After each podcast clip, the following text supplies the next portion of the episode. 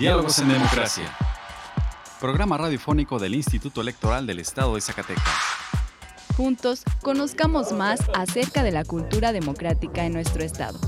Escúchanos todos los miércoles a partir de las 4.30 de la tarde por la frecuencia del 97.9 de FM del Sistema Zacatecano de Radio y Televisión. Diálogos en Democracia. Esto es Diálogos en Democracia. La pluralidad como lenguaje único donde todas las voces sean escuchadas. Diálogos en Democracia. Programa radiofónico del Instituto Electoral del Estado de Zacatecas. Un acercamiento a la diversidad de ideas y pensamientos. Comenzamos. Diálogos en Democracia.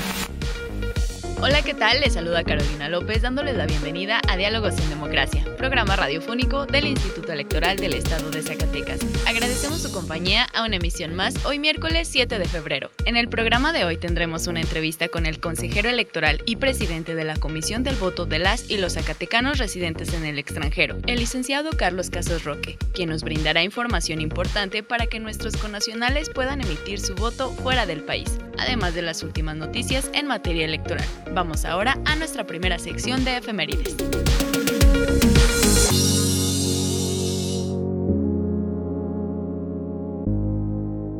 Pluralidad, donde todas las voces son escuchadas. Diálogos en democracia. Esta semana en la historia. Efemérides. 5 de febrero. Aniversario de la promulgación de las constituciones de 1857 y 1917. 6 de febrero de 1952. Muere el rey Jorge VI, a la edad de 56 años. Su hija, Isabel, asume la corona del Reino Unido. 7 de febrero de 1853. Manuel María Lombardini fue elegido para asumir la presidencia de la República. Se dio el poder a Antonio López de Santana para su último periodo presidencial el 20 de abril del mismo año. 8 de febrero de 1994. Murió la cantante sinaloense Amparo Ochoa Castaños. Fue maestra rural e interpretó canciones con contenido social.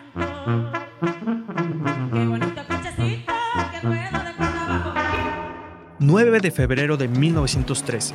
Inicia la llamada Decena Trágica, nombre del periodo de 10 días en donde se dio el golpe de Estado al presidente Francisco I. Madero, seguido de su aprisionamiento y posterior asesinato, junto con el vicepresidente José María Pino Suárez. 10 de febrero del 2014. Se elevó a rango constitucional la garantía de la paridad entre mujeres y hombres en las candidaturas a la Cámara de Diputados, Senado y Congresos estatales. 11 de febrero de 1990. Nelson Mandela es liberado de la prisión después de pasar 27 años tras las rejas. Cuatro años más tarde, se convierte en el primer presidente democráticamente elegido en Sudáfrica.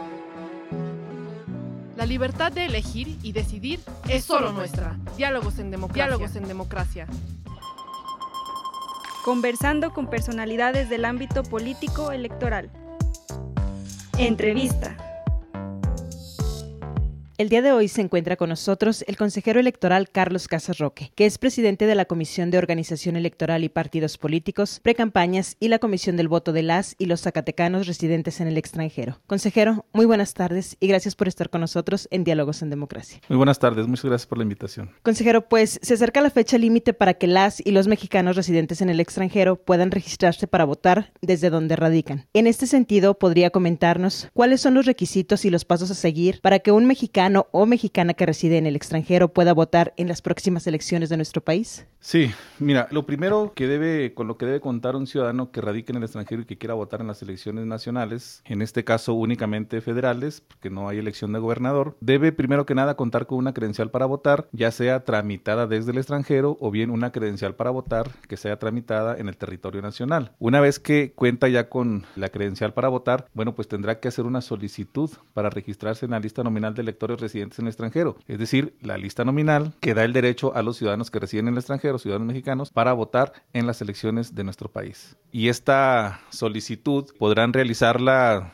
en este caso ya se está terminando el plazo, tienen como plazo límite hasta el 20 de febrero para llevar a cabo la, solicitud para inscribirse en la lista nominal de electores residentes en el extranjero. ¿Y cómo la pueden solicitar? Bueno, hay dos modalidades para solicitar esta inscripción que puede ser a través de, del INETEL o a través del sistema eh, de registro de electores eh, residentes en el extranjero. Bien, consejero, nada más, ¿nos puede recalcar la fecha del límite de registro? Sí, el límite de registro es el 20 de febrero, es decir, estamos a escasos días ya para que se termine este, este plazo. ¿Para qué cargos van a poder elegir y cuáles son las modalidades con, por las que se va a poder ejercer su voto? Bien, en este caso, como lo comenté al principio, en el Estado no hay elección de gobernador, por lo tanto, ah, y como la ley únicamente establece de voto en extranjero a nivel local para la elección de gobernador. Y en el caso de elecciones nacionales se puede votar por presidente de la República y por las senadurías. Entonces, como en este caso eh, hay únicamente elección presidencial y de senadurías, esas son las elecciones por las cuales los zacatecanos y las zacatecanas podrán votar desde el extranjero. Hay en este caso otras entidades que tienen también elección de gubernatura, elecciones de diputaciones de RP o de diputaciones migrantes. Entonces, en esas entidades sí podrán votar en la elección local.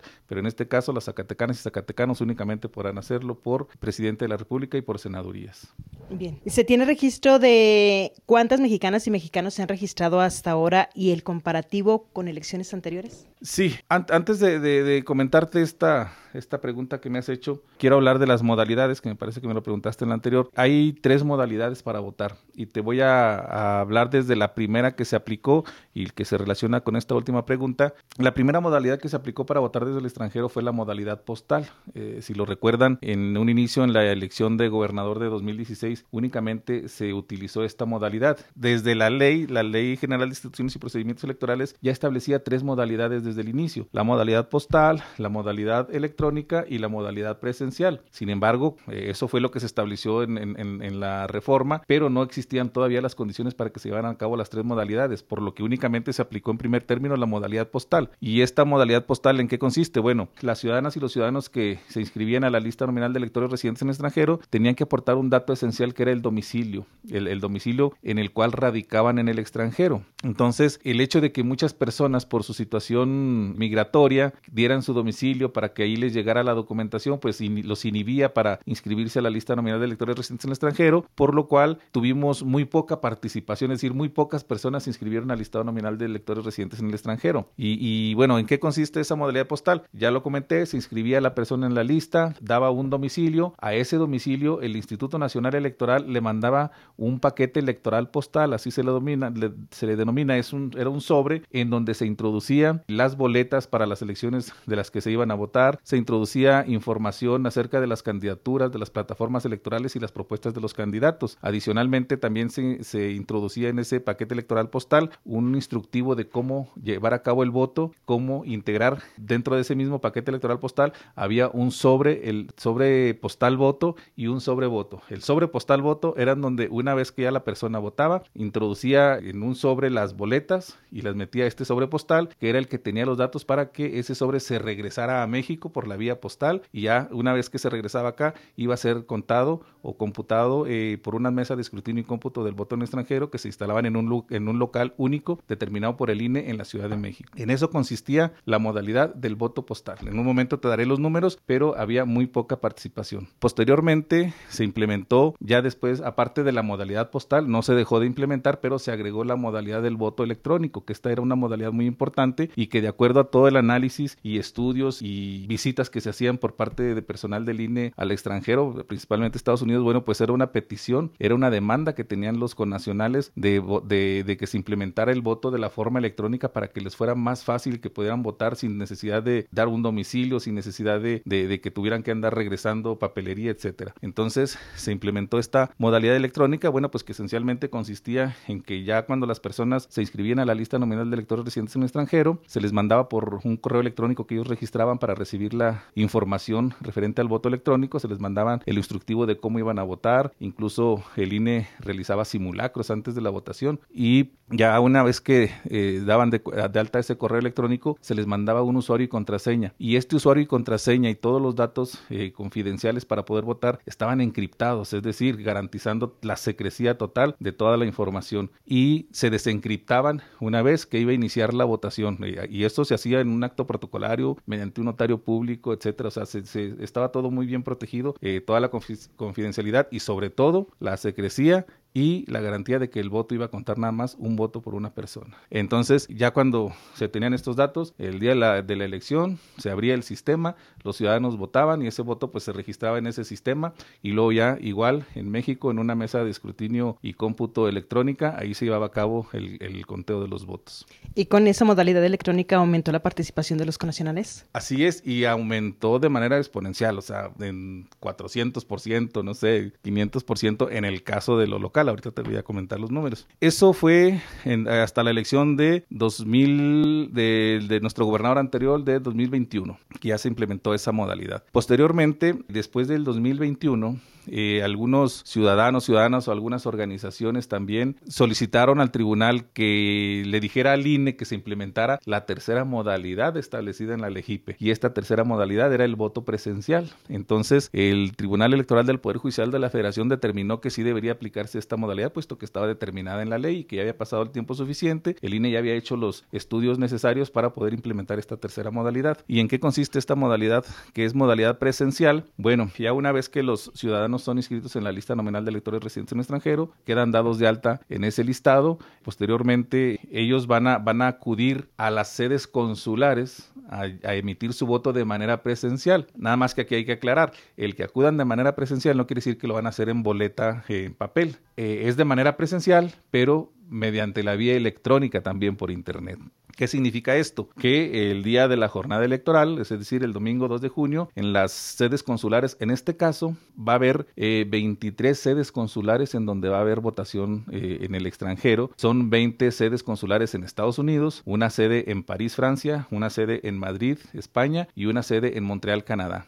El resto, las otras 20, son en Estados Unidos, en los lugares que sabemos de donde viven mayor, mayormente mexicanos, que son Chicago, Illinois, Los Ángeles, California, en Fresno, Arizona, en Dallas, en todas estas ciudades donde hay sedes consulares, ahí también se va a poder votar de manera presencial. Es decir, ese día de, de la jornada electoral se va a abrir igual como si estuvieran votando aquí en México a las 8 de la mañana. En este caso va a ser en las sedes de Estados Unidos, va a ser a las 8 de la mañana tiempo de la Ciudad de México, dependiendo si es una hora dos horas, dependiendo de las sedes consulares, tendrán que adecuarse para que inicie a las 8 de la mañana tiempo de la Ciudad de México. Y en el caso de las sedes de, eso es en Estados Unidos y Canadá, y en las sedes de, Francia y de París va a ser al partir de las 8 de la mañana, pero tiempo de Francia y de París. Es decir, no será la misma hora de aquí, pero tiempo de Francia y de París va a ser a partir de las 8 de la mañana. Entonces se abre esta sede consular para que instalen todos los elementos. Va a haber elementos, como te digo, electrónicos para que puedan identificar a los ciudadanos. Y bueno, previamente también ya se les mandó su usuario y contraseña, ¿verdad? Ya tienen su usuario y contraseña llegan ahí, va a haber dispositivos electrónicos para que los identifiquen con la credencial, ver qué es la persona que la presenta y que eh, con una pistola para leer códigos se leen los datos de la, de la persona, de la credencial, aparecen ahí, ahí les dice por qué eh, elección tienen derecho a votar, pasan luego a un dispositivo para votar que es una computadora, eh, ahí van a votar de manera electrónica, les van a aparecer las boletas, de manera electrónica emiten su voto y así como si fuera una casilla en México, pero como con una urna electrónica, digámoslo así, que no es urna electrónica, es un dispositivo como una computadora, porque se hace el voto electrónico a través de Internet. Entonces, igual, sucede toda la votación hasta las 6 de la tarde, igual en los mismos horarios, 6 de la tarde, tiempo de la Ciudad de México, en las sedes de Canadá y de Estados Unidos, 6 de la tarde, tiempo de París y de Madrid. Eh, se cierra la votación. Eh, esa votación ya también a través de una mesa de escrutinio y cómputo electrónica que se eh, instala en, en la Ciudad de México por el INE. Ahí también se hace ya el cómputo de los votos eh, de la modalidad presencial. Y estas son las tres modalidades que se van a, implementar para votar en esta próxima elección el día 2 de junio. La última modalidad que me comentó ya se, ya se implementó en el 2021, ¿verdad? No, en el 2021 no, en el 2023. En el, año pasado eh, se implementó por primera vez para la elección de la gubernatura el Aguascalientes y de la Ciudad de no de Coahuila y de la Ciudad de México. En estas dos entidades, no, Coahuila y Estado de México tuvieron elecciones de gubernatura y fue la primera vez que, se implementó la modalidad de voto presencial de manera electrónica. ¿Por qué? Porque derivó de la resolución esa del Tribunal Electoral del Poder Judicial de la Federación y la siguiente elección que había de gobernatura eran Coahuila y Estado de México. Entonces fue la primera vez que se implementó esta modalidad. Fue una prueba piloto, pero con carácter vinculante. Es decir, no fue, digamos, muy amplia la votación, abierta todo el listado nominal, pero fue piloto, pero sí fue, los resultados fueron vinculantes a los resultados de la elección en las dos entidades. ¿Y se tiene un registro de cuántas mexicanas y mexicanos se han registrado hasta hoy? Sí, hasta hoy, digamos que desde el 2016 que empezó la credencialización en Estados Unidos, que se, se ha empezado a credencializar, hasta el corte al 31 de diciembre de 2023, se han entregado 57 57.325 credenciales. Esas son credenciales entregadas. Pero de estas 57.325 se han inscrito para votar desde el extranjero nada más 21.663. Y en este caso sucede un fenómeno contrario a lo que hay en nuestro país, que generalmente el listado nominal siempre es mayoría de mujeres y minoría de hombres. En el caso de la lista nominal de electores en el extranjero son mayoría hombres que mujeres. Son 11.861 hombres por 9.802 mujeres. Es así como tenemos el dato de las inscripciones. Las inscripciones, te digo, continúan y se cierran el día 20 de febrero. Pero aquí hay, hay un dato muy importante. Si bien podrán tener hasta esa fecha para inscribirse a la lista nominal de electores residentes en el extranjero y de manera simultánea, cuando te vas a inscribir a la lista de, electores en el extranjero, también vas a elegir la modalidad por la cual quieres votar. Son las tres modalidades. Yo, ciudadano mexicano que radico en el exterior, me inscribo a la lista nominal de electores residentes en el extranjero y en ese momento voy a decidir por qué modalidad quiero votar. Si por la postal, si por la modalidad electrónica por internet o por la modalidad presencial en las sedes consulares. Ahí están las tres modalidades, yo elijo por cuál y en ese en esa modalidad que yo elija voy a ser inscrito para votar desde el extranjero. Entonces, eso es lo que lo que lo que hay, pero una cosa muy importante, el plazo termina el 20 de febrero. Sin embargo, las personas que ya no se alcanzaron a inscribir, pero que dentro de este plazo hasta el 20 de febrero hicieron su trámite de la credencial para votar, van a quedar de manera automática inscritas en la lista nominal de electores del extranjero para votar en esta modalidad presencial, ¿sí? ¿Y, ¿Y, por qué, ¿Y por qué se facilita que se haga esta forma de, de, quedar inscritos de manera automática? Porque es presencial y porque hay que llevar la credencial para votar y hacerlo físicamente. Van a tener los dispositivos necesarios para poder cotejar que estás inscrito en la lista nominal y por qué podrás votar. Entonces, de las otras formas que no eh, estás frente al, a los funcionarios de la casilla, en este caso son funcionarios de módulos receptores de votación, así se llaman las casillas en los sedes consulares, módulos receptores de votación. Entonces, como en las otras modalidades no estás físicamente ni muestras tu credencial físicamente, entonces es por eso que no se puede hacer de esta forma, pero como si ahí sí vas físicamente, hay que mostrar tu credencial físicamente, hay que mostrar tu pulgar derecho físicamente para ver que no hayas votado de otra, de otra manera. Entonces, es por eso que existe la facilidad para que aún y cuando no te hayas alcanzado a dar de alta, pero si tramitaste tu credencial en esa, en esa fecha, podrás acudir a una sede consular a votar. ¿sí? Esto no solamente es para las credenciales eh, tramitadas en extranjero, sino que también todas aquellas credenciales para votar tramitadas en territorio nacional y que están en Estados Unidos también pueden acudir a las sedes consulares a votar. Te preguntarás aquí, pero si, si son credenciales que están aquí en México, pues también pueden votar en México. A lo mejor se puede facilitar que una persona que es de la frontera vote en la frontera y cruce a votar también en Estados Unidos. Bueno, pues no se va a poder. El INE va a establecer todas las medidas de seguridad necesarias para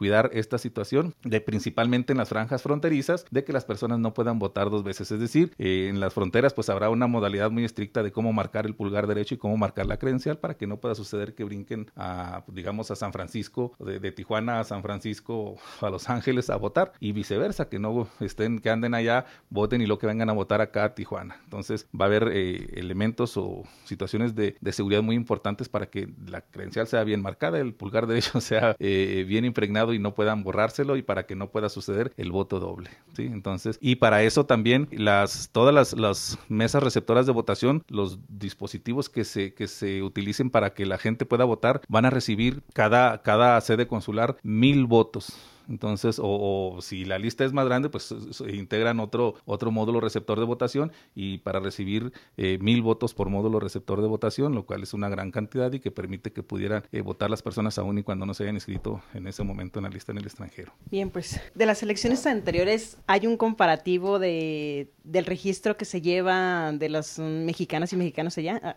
¿Ha, habido más participación? Sí, mira, te comentaba, la primera vez que hubo votación electrónica, digo, votación en el extranjero a nivel local, que fue para la gubernatura del 2016, que fue a través de la modalidad postal, en esa ocasión se recibieron 80 votos fue lo que se recibió para la eh, votación de la elección de gubernatura en 2016, con la pura modalidad postal. Posteriormente, ya en el siguiente, bueno, en este caso fue un quinquenio del 2016 al, 2020, al 2021, que se hizo un quinquenio para finalidad de homologar las fechas de las elecciones y hacerlas concurrentes. Entonces, en el 2021, que volvió a haber elección de gubernatura aquí en Zacatecas, por lo tanto, voto en el extranjero, de 80 que se recibieron en la gubernatura o en la elección de gubernatura anterior, ahora fueron 80 y en el 2021 fueron 654. Pocos, pero ya exponencialmente muchos más que la pura modalidad postal. Me decían en alguna entrevista radiofónica de 654, esperemos que para esta ocasión lleguemos a mil. Yo digo que los vamos a sobrepasar por mucho. Entonces, el hecho de que ya estén las tres modalidades, que está la modalidad postal para quien desee hacerlo de manera física en papel y quien quiera hacerlo desde su dispositivo su teléfono inteligente, desde su casa a través de internet, pues también lo pueden hacer. Y luego, para las personas que dicen yo quiero ir al consulado a votar ahí de manera presencial, bueno, pues también va a estar esa, esa modalidad. Y a través de estas tres modalidades, yo creo que vamos a volver a elevar de manera exponencial el número de personas que votan desde el extranjero. Bien, consejero, este, ¿algún mensaje para la ciudadanía en este proceso electoral? Bueno, pues que estén pendientes de todas las campañas de nuestra institución, del Instituto Electoral del Estado de Zacatecas. Ahorita estamos, eh, está corriendo el plazo para que se inscriban las o se acrediten las ciudadanas y ciudadanos mexicanos para que puedan participar como observadores electorales. El plazo concluye el, hasta el 7 de mayo, entonces todavía hay tiempo, pero esperemos que vengan a registrarse ya sea aquí con nosotros o algunos de los juntas o consejos distritales y local del INE. Entonces, eso es, que participen como funcionarios de casilla. El día de ayer se llevó a cabo la, la primera insaculación de ciudadanos en las juntas y consejos distritales del INE para determinar eh, al 13% de los ciudadanos inscritos en la lista nominal que posiblemente pudieran ser funcionarios de casilla el día de la jornada electoral. Entonces, se le pide a toda la ciudadanía que participen, que reciban a los capacitadores asistentes, que acepten su notificación, sus capacitaciones y que participen como funcionarios de casilla. Bien, muchas gracias, consejera. Él es el consejero Carlos Casas Roque, presidente de la Comisión de Organización Electoral y Partidos Políticos, precampañas y de la Comisión del Voto de las y los zacatecanos residentes en el extranjero. Agradecemos que haya estado con nosotros en Diálogos en Democracia. Muchas gracias. Buenas tardes. Representando el libre derecho a la elección.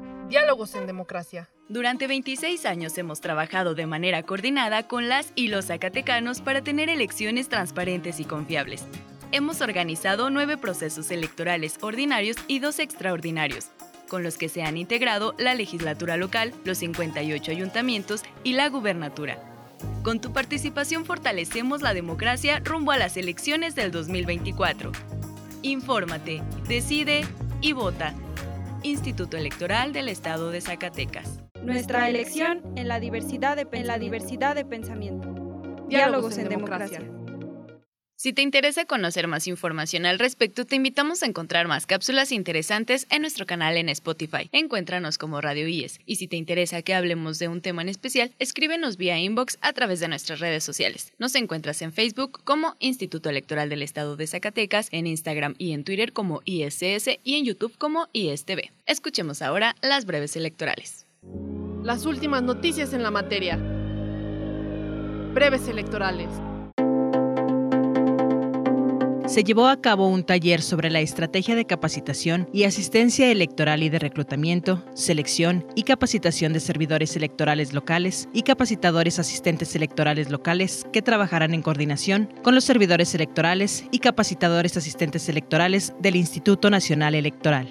La capacitación fue dirigida por el vocal de capacitación del INE Zacatecas, Samuel Esparza Castillo, y estuvieron presentes el presidente del IES, Juan Manuel Frausto Ruedas, el vocal ejecutivo del INE Zacatecas, Matías Chiquito Díaz de León, la consejera electoral Yasmín Reveles Pasillas, el consejero electoral Carlos Casarroque y la directora de capacitación electoral y cultura cívica de esta autoridad electoral local, Jessica del Muro Mauricio, así como su equipo de trabajo. Las direcciones ejecutivas de capacitación electoral y cultura cívica, paridad entre los géneros y organización electoral y partidos políticos del Instituto Electoral del Estado de Zacatecas, encabezadas por la consejera electoral Sandra Valdés Rodríguez y el consejero presidente Juan Manuel Frausto Ruedas, el sábado previo a la sesión extraordinaria del Consejo General, impartieron una serie de pláticas de acciones afirmativas dirigidas a integrantes de la comunidad LGBTQ jóvenes, personas con discapacidad, personas de la comunidad indígena, representantes de los partidos políticos ante el Consejo General del IES e integrantes de los 18 consejos distritales y 58 municipales y con el interés de fortalecer a la unidad de comunicación social del instituto, él y las integrantes de la Dirección de Paridad entre los Géneros capacitaron al personal de monitoreo para que sus actividades se enfoquen en la detección de estereotipos de género y violencia contra las mujeres en medios masivos de comunicación, y de esta manera fortalecer los derechos político-electorales de las mujeres y de los grupos en situación de vulnerabilidad. En sesión extraordinaria, el Consejo General del IES aprobó las modificaciones, adiciones y derogaciones a diversas disposiciones de los criterios para la postulación consecutiva de candidaturas a diputaciones, presidencias municipales, sindicaturas y regidurías que realizan los partidos políticos, coaliciones y candidaturas independientes.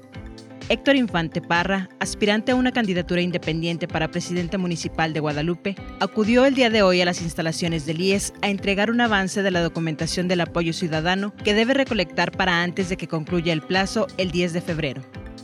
Desde este martes y hasta el viernes 9 de febrero, integrantes del Consejo General y de la Junta Ejecutiva del IES acuden a los 58 municipios de nuestro estado para realizar la integración de los consejos municipales electorales que coadyuvarán en la organización y desarrollo del proceso electoral local 2023-2024. La consejera presidenta del Instituto Nacional Electoral, Guadalupe Tadei Zavala, informó que ya están disponibles para consulta de la población las plataformas electorales de los partidos políticos que participan en el actual proceso electoral. Recordó que en la sesión del pasado jueves, el Consejo General aprobó por unanimidad las solicitudes de registro de las plataformas electorales presentadas por los siete partidos políticos nacionales para contender en las elecciones de senadurías y diputaciones federales sin mediar coalición durante el proceso electoral federal 2023-2024. La Comisión Temporal de Debates del Instituto Nacional Electoral aprobó someter a consideración del Consejo General la metodología y la convocatoria para recibir y seleccionar preguntas de redes sociales y plataformas digitales por parte de la ciudadanía, relativas al formato que se utilizará en el primer debate presidencial. La consejera Carla Humphrey, presidenta de la comisión, subrayó que la metodología aprobada incluye criterios entre los que destacan que el proceso de recolección de las preguntas deberá garantizar la certeza, transparencia y autenticidad de estas, así como los principios rectores de la función electoral, certeza, legalidad, independencia, imparcialidad, objetividad y máxima publicidad. Participa como observadora u observador electoral y entérate de todos los detalles del proceso electoral concurrente 2023-2024. Conoce la convocatoria en nuestra página www.ies.org.mx.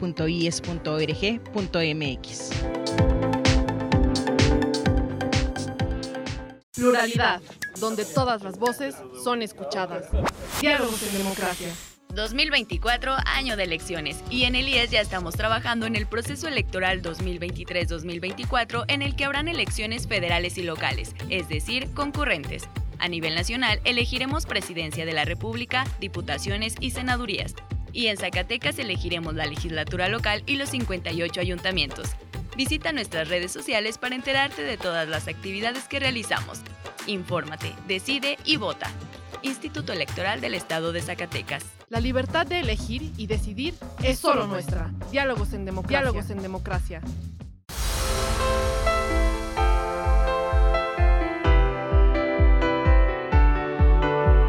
Estimados radioescuchas, hemos llegado al final de esta emisión. Agradecemos su compañía en esta tarde y esperamos nos vuelvan a escuchar el próximo miércoles en punto de las 4.30 de la tarde. Agradecemos a Radio Zacatecas el apoyo para la difusión de este programa. También agradecemos el apoyo y el acompañamiento de Rocío de Lira, Ani Serrano, Horacio Rodríguez y Virginia Perusquía. Se despide de ustedes Carolina López Frausto. Que tengan una excelente tarde.